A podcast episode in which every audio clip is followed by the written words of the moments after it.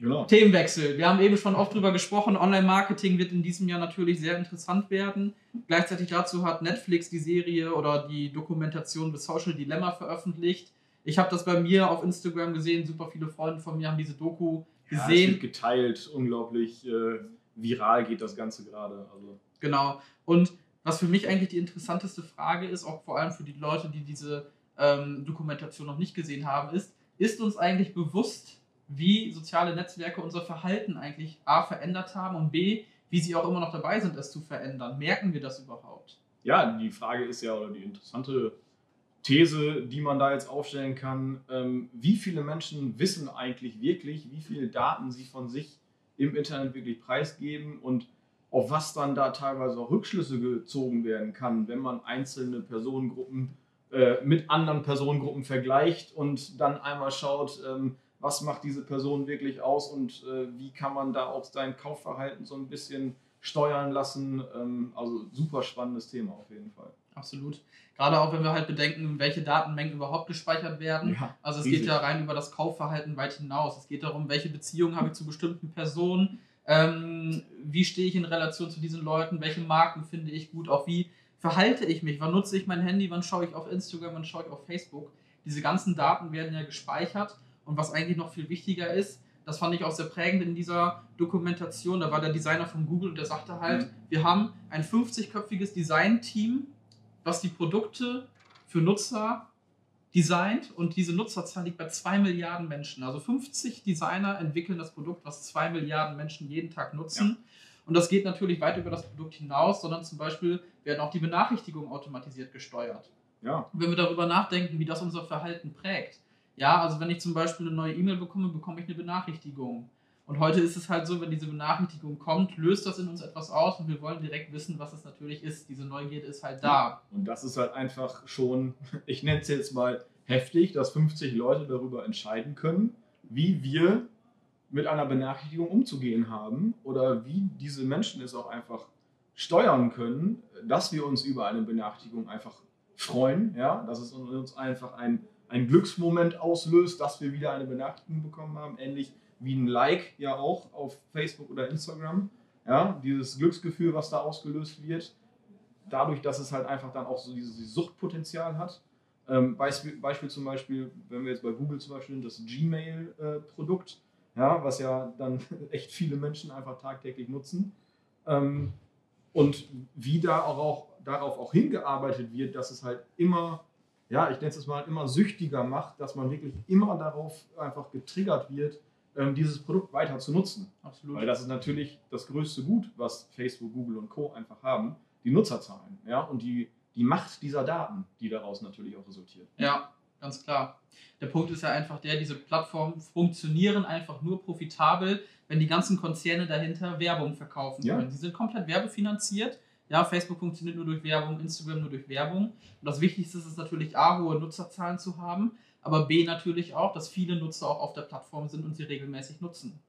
Und wenn man zum Beispiel selbst hinterfragt, man kann selbst zum Beispiel seine Nutzerzeit auf Instagram oder auf Facebook festlegen, wenn man möchte, aber man merkt halt schnell, wie viel Zeit man erstmal auf diesen Plattformen verbringt.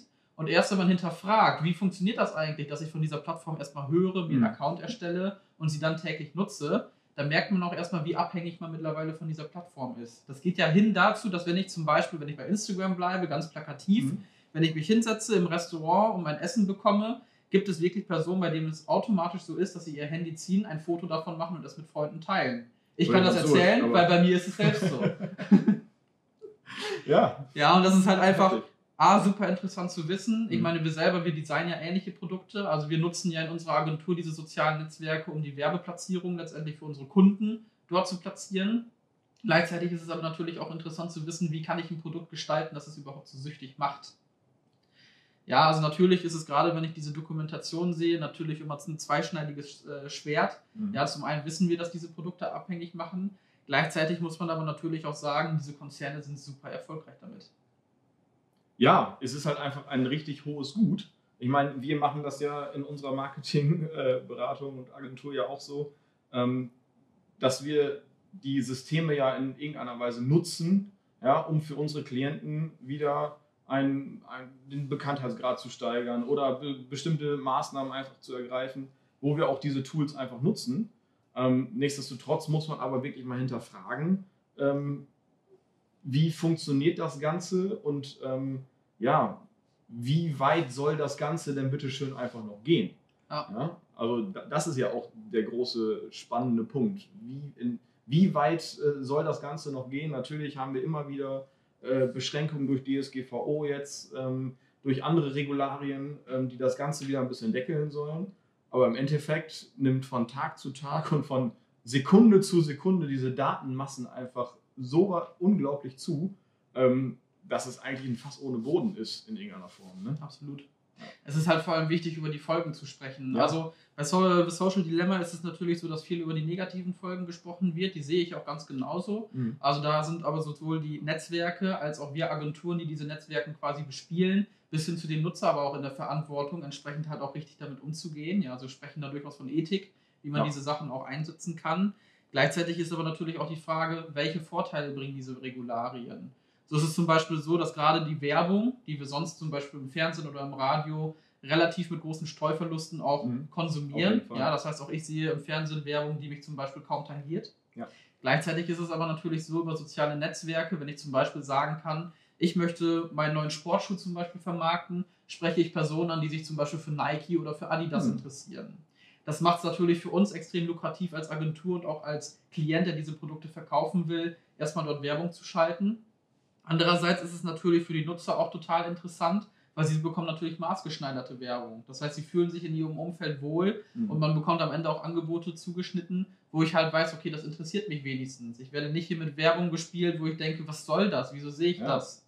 Gefährlich ist es dann natürlich, wenn man diese Macht einfach nutzt, um die Menschen daraufhin zu manipulieren, ein bestimmtes Produkt kaufen zu wollen. Ja, oder wie man das jetzt im Wahlkampf natürlich wieder sieht, äh, ein, eine bestimmte Partei zu wählen, um äh, irgendwelche Nachrichten zu verbreiten. Ähm, da kann man diese Systeme natürlich auch drauf ansetzen und äh, das nicht ins Positive ziehen, ja, sondern wirklich auch einen negativen Effekt davon zu haben, Wahlen zu manipulieren, Kaufentscheidungen zu äh, triggern, die aber eigentlich gar nicht da sein sollten oder könnten theoretisch. Ja, also ähm, ja, da muss man sich natürlich nochmal weiter mit auseinandersetzen. Absolut. Gerade die Folgen für das private Leben werden natürlich auch oft unterschätzt. Ja. Also man merkt es halt schon durchaus. Äh, man nutzt sein Handy öfter. Es gibt Studien, die sagen, dass man sein Handy im Schnitt 80 Mal am Tag anschaltet, um zu gucken, was halt passiert. Mhm. Aber natürlich wird es halt auch dann interessant, wenn man zum Beispiel über das Thema Beziehungen spricht. Ja, also es gibt immer mehr Pärchen, die sich zum Beispiel beim Essen gehen, hauptsächlich mit ihrem Handy beschäftigen und nicht mehr untereinander kommunizieren. Gleichzeitig ist es natürlich auch so, ähm, wenn man zum Beispiel ein Bild postet und bestimmte Reaktionen darauf bekommt, gefällt mir Angaben oder Kommentare, setzt das im Körper natürlich Glücksgefühle frei. Ja. So, und irgendwann wird es einfach für den Körper tatsächlich unterbewusst interessanter, sich mehr mit der Medienwelt zu beschäftigen als mit dem realen Leben. Total spitz über, also ja. dargestellt jetzt. Aber am Ende ist dieser Trend halt zu sehen. Und ich persönlich finde, dass das bei Social Dilemma zum einen gut rübergebracht wird. Also mhm. es macht erstmal verständlich, was im Hintergrund Find passiert. Ja. Und für mich war es vor allem wichtig zu wissen, weil wenn wir diese Medien bespielen, wir wissen es, wir wissen, wie es funktioniert, wir wissen, dass wir riesen Datenmengen haben, was wir für unsere Kunden nutzen, äh, nutzen können. Was wir für uns aber oder für mich vor allem vordergründig noch nicht bewusst war, ist es, dass es der Endkunde oftmals gar nicht weiß, was im Hintergrund passiert. Genau, das ist das, was ich gerade gesagt habe mit der Kaufentscheidung genau. oder einer, einer Beeinflussung einer Handlung. Ja. Auch, äh, auch äh, Entschuldigung, auch generell, wenn wir daran denken, äh, wir nutzen alle diese sozialen Netzwerke jeden Tag und jeder ist sich bewusst, dass diese unglaublich viele Daten einfach von uns speichern. Was aber vielen, glaube ich, noch nicht so bewusst war, war es, dass sie auch tatsächlich unser Verhalten ändern. Dadurch, mhm. dass sie bestimmte Benachrichtigungen schicken, auch dadurch, dass ich zum Beispiel bestimmte Belohnungsmechanismen habe. Mhm. Wenn ich swipe und dadurch sich der Newsfeed aktualisiert und ich wieder neue Sachen bekomme, das zieht mich immer wieder in diese Plattform rein, diesen Belohnungseffekt. Ja. Und interessant wird halt dann, wenn man wirklich sieht, okay, diese Belohnungseffekte sorgen dafür, dass ich mich mehr für diese Medien interessiere und dort aktiver bin und mein komplettes echtes Leben zurückstelle. Und das fand ich so faszinierend an dieser Dokumentation, wenngleich ich einen Teil dazu sagen muss, für uns als Agentur, die hauptsächlich auch im Social Media Bereich unterwegs ist, ähm, wird sicherlich dadurch ein Stück weit schwerer werden, trotzdem noch Sympathien dafür zu gewinnen.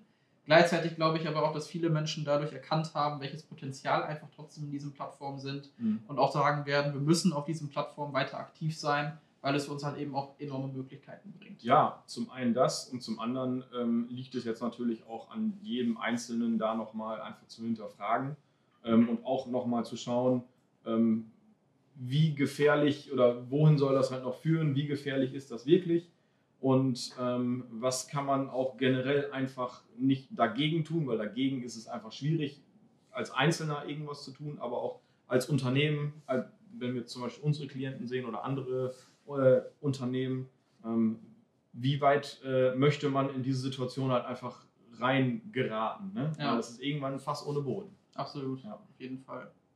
Gut, ein Blick auf die Uhr. Wir haben ziemlich genau eine halbe Stunde rum. Ja.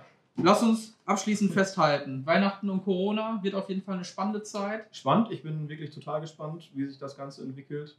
Ähm, viele Sachen haben wir jetzt ja schon äh, ausgiebig äh, durchgesprochen. Gerne auch natürlich nochmal äh, den Aufruf zu kommentieren und äh, da nochmal mitzudiskutieren. Wir sind natürlich online dann noch auch ansprechbar. Genau.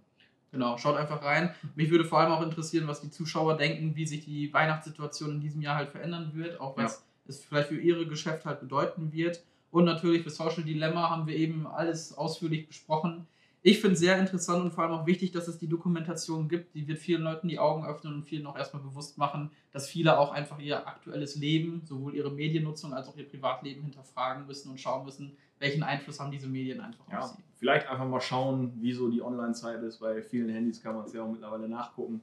Genau. Äh, und sich erschrecken. Und sich erschrecken. Also das erste Mal habe ich mich auch ziemlich erschrocken, als ich da mal drauf geguckt habe.